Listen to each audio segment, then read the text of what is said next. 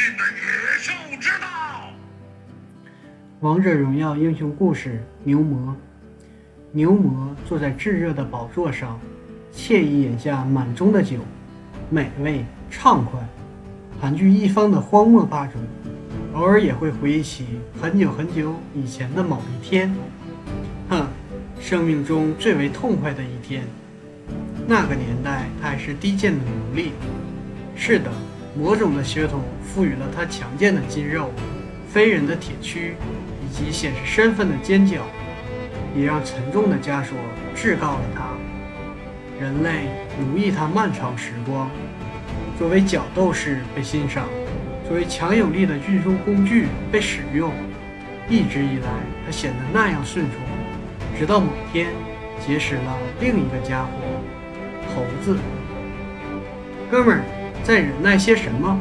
让我们大干一场！迈出这步比想象中容易。他们联手发动了一场起义。是的，就是被后世称为“暴乱之夜”的那天。从黎明到日落，牛魔已经由奴隶摇身变为魔种的首领。这种感觉真好，千军万马都在自己麾下。比起自由，似乎权力的味道更令人沉内。不允许秩序的颠覆。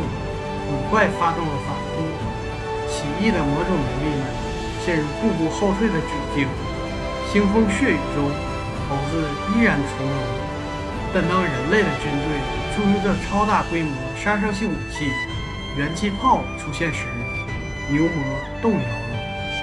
纵使是异于人类的魔种，血肉之躯也难以抵挡机关术的轰击。也许。猴子是最可贵的战友，但跟同性死在一起什么的，并没有兴趣。